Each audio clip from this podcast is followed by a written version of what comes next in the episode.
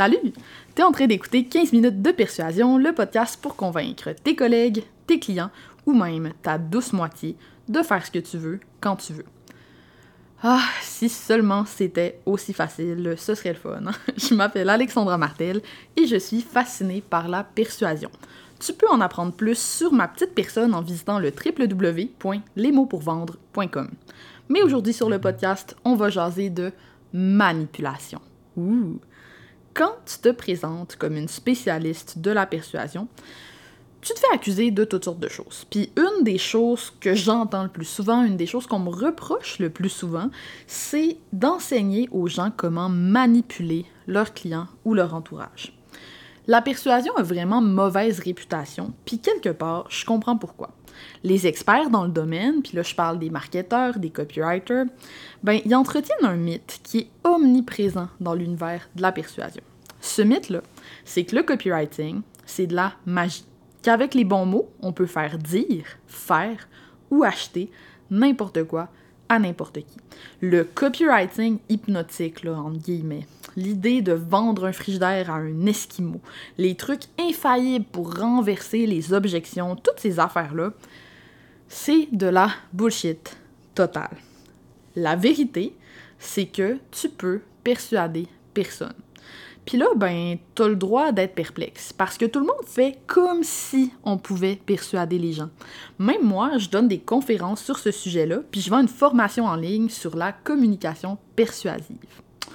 Mais imagine que tu veux coudre quelque chose. Qu'est-ce qui serait le plus efficace d'après toi? Option numéro 1, tu prends euh, ce que tu veux coudre, tu perces des trous dedans, puis après ça, tu essaies d'enfoncer le fil avec tes gros doigts dans chacun des trous l'un après l'autre. Un peu souffrant. Option numéro 2, tu attaches le fil à une aiguille, Seigneur, puis tu couds comme un humain.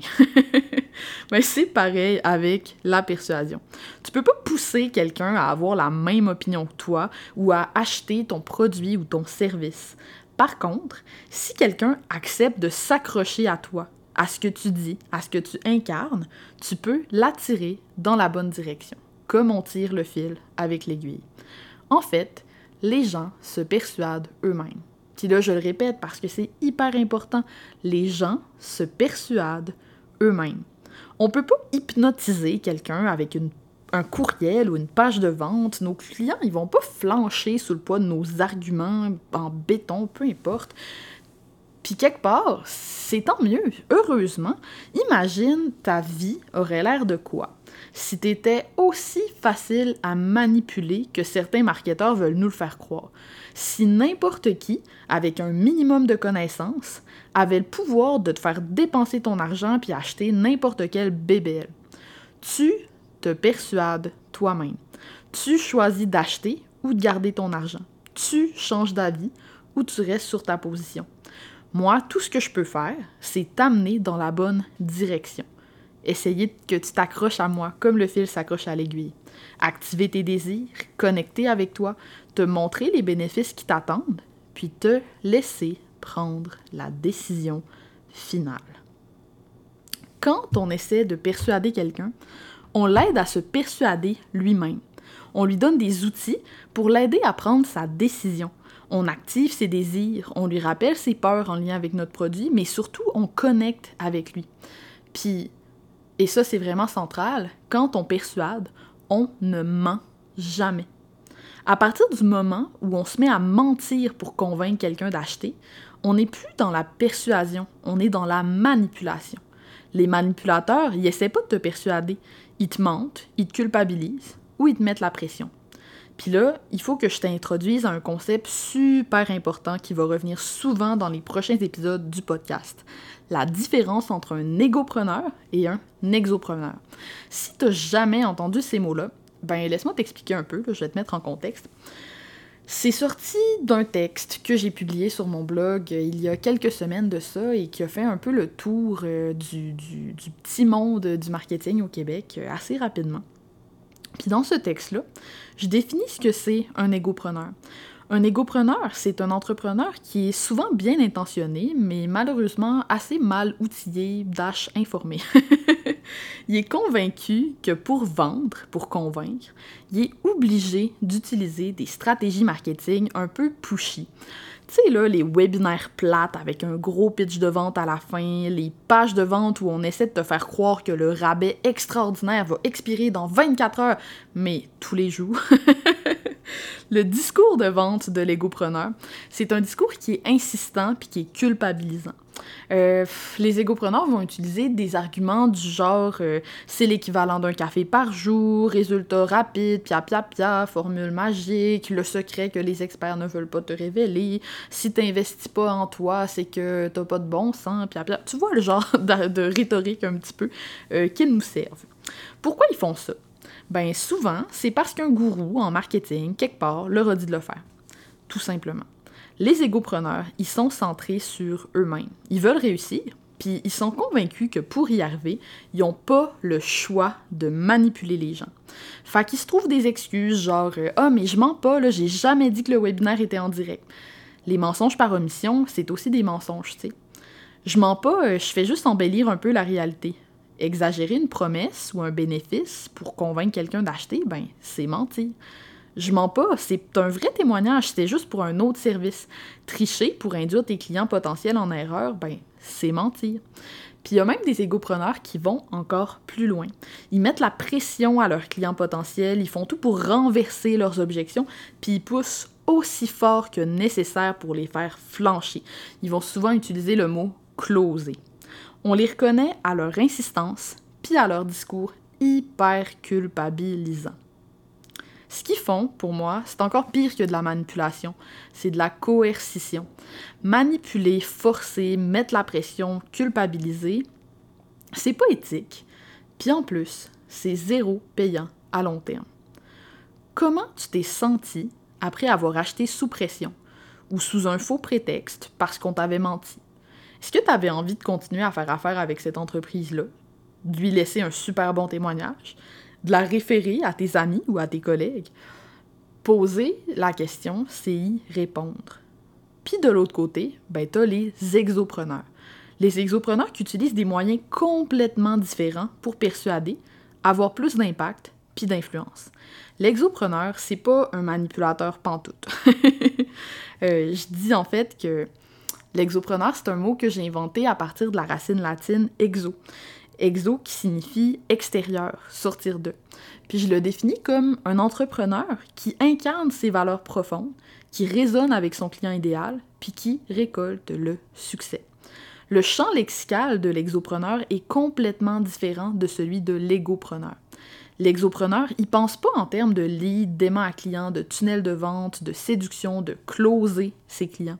Il n'est pas tourné vers lui-même, ses objectifs et ses stratégies il est ouvert sur l'extérieur. Puis là, on va faire un peu d'étymologie. Tu vas l'apprendre euh, si tu écoutes régulièrement le podcast. Je suis un peu geek de ces affaires-là. Est-ce que tu savais que le mot exister, ça vient du latin existere, qui signifie sortir? Pour moi, il y a quelque chose d'hyper poétique, puis de profondément humain aussi là-dedans. Si on pense juste à soi-même, si on sort pas de soi-même, on n'existe pas. Parce qu'exister, c'est sortir, c'est connecter avec les autres, c'est partager, c'est échanger, c'est raisonner. Puis c'est cette résonance-là qui permet à l'exopreneur d'être persuasif pour vrai, pas manipulateur, persuasif. Tu te souviens de la métaphore du fil puis de l'aiguille que je t'ai fait en début de podcast? On va aller encore plus loin dans les métaphores. La résonance, c'est d'abord et avant tout un concept scientifique. Ça vient de la physique, en fait. Puis si je te lis la définition du concept en physique, augmentation de l'amplitude d'un système physique en vibration lorsque la période de la vibration excitatrice se rapproche de la période propre au système. Bon, j'ai essayé de lire cette définition-là en conférence, puis je vais être honnête avec toi, ça lève moyen. Donc on va essayer de vulgariser tout ça si tu veux bien. On va faire ça simple tous les systèmes physiques, en gros les objets, vibrent à une certaine amplitude. Puis on dit en physique qu'il y a résonance quand un système physique réagit à un stimulus externe qui vibre à une amplitude soit identique, soit similaire à la sienne. Bon, Dit comme ça, je me doute que ça t'impressionne pas trop. Mais voilà de cette façon.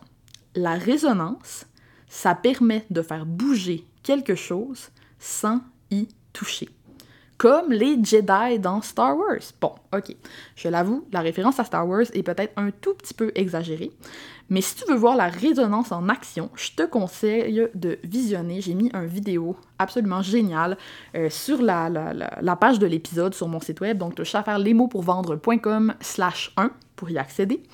Euh, puis sur cette vidéo-là, je vais te la décrire, mais il faut vraiment que tu ailles la voir si tu veux avoir tous les faits. Là, tu peux faire pause maintenant et y aller. Je vais être là à ton retour. En gros, sur cette vidéo, on voit une plaque de métal qui est au-dessus d'un objet qu'on appelle en anglais un tone generator. Je sais pas ce serait quoi en français, genre générateur de ton, je trouve ça vraiment laid, mais un objet qui émet des ondes sonores. Puis, sur cette plaque de métal, on va saupoudrer du sel, tout simplement. Ensuite, avec le générateur, on va générer différentes ondes sonores. Puis là, c'est là que ça devient intéressant. Parce que à mesure qu'on change les ondes sonores, puis que l'onde se rapproche de l'amplitude de la plaque de métal, les grains de sel se mettent à bouger. Mais pas à bouger de façon aléatoire. Ils se mettent à s'organiser pour former des motifs. C'est magnifique, il faut vraiment que tu ailles voir la vidéo pour comprendre. Pourquoi les grains de sel bougent? Ils bougent parce que les ondes sonores vibrent à une amplitude qui est similaire à celle de la plaque sur laquelle ils sont déposés. Puis plus la résonance est élevée, plus les motifs vont devenir complexes, sophistiqués, intéressants. Puis tu sais quoi? Ben c'est pareil pour nous, les humains. Voici comment le dictionnaire Antidote définit la résonance. Résonance, caractère de ce qui se répercute dans l'esprit, dans le cœur de quelqu'un. Tu sais, la sensation que tu as quand tu rencontres quelqu'un pour la première fois, puis que ça clique tout de suite. Résonance quand tu lis un texte, puis que tu te dis Oh my god, on dirait que ça a été écrit pour moi. Ou c'est fou, c'est exactement ça que je cherchais. Résonance. Quand tu ouvres tes courriels le matin, puis que t'en lis aucun, sauf celui de Julie, parce que tu l'adores Julie, puis que tu lis toujours les courriels de Julie. Résonance. La résonance, ça te permet de faire bouger ton client sans le pousser, sans même le toucher. Puis plus la résonance est élevée, plus ton client et toi, vous êtes sur la même longueur d'onde, plus la vente va être naturelle, puis plus travailler ensemble va être gratifiant. La manipulation, ça peut être efficace à court terme, mais ça pardonne pas. Quand on se sent manipulé ou utilisé, on est blessé, on se braque, puis on ne revient pas. La résonance, c'est plus nuancé. On va en parler beaucoup sur le podcast. C'est plus complexe, mais c'est une stratégie qui va avoir des effets positifs dans ta business sur le long terme. Pour en apprendre plus sur la résonance, les égopreneurs, puis les exopreneurs, ben, tu peux aller lire euh, l'article que j'ai écrit sur le sujet qui se trouve dans les liens euh, de l'épisode d'aujourd'hui. Donc, je te rappelle que tu as juste à visiter lesmotspourvendre.com slash 1. Puis s'il y a une chose que je veux que tu retiennes du podcast aujourd'hui, c'est celle-ci. Quand tu raisonnes avec une personne ou une entreprise, c'est facile pour elle de te faire passer à l'action parce que tu te persuades toi-même de le faire. Allez, je te laisse là-dessus. Si tu as aimé mes 15 minutes de persuasion, laisse-moi un commentaire sur Apple Podcast, ça va me faire bien plaisir de te lire. Salut là!